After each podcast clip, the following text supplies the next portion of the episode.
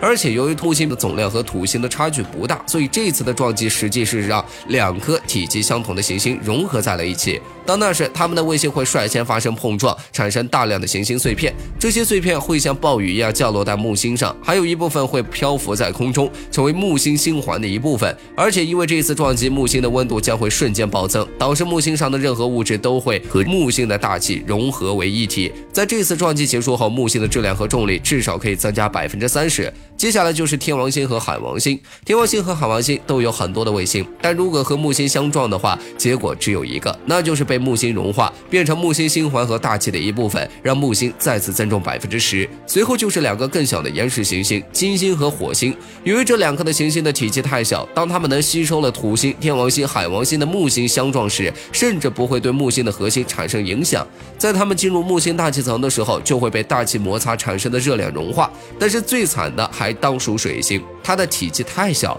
只有六点零八三乘以十的十次方立方千米，甚至比木星最大的卫星木卫三还要小。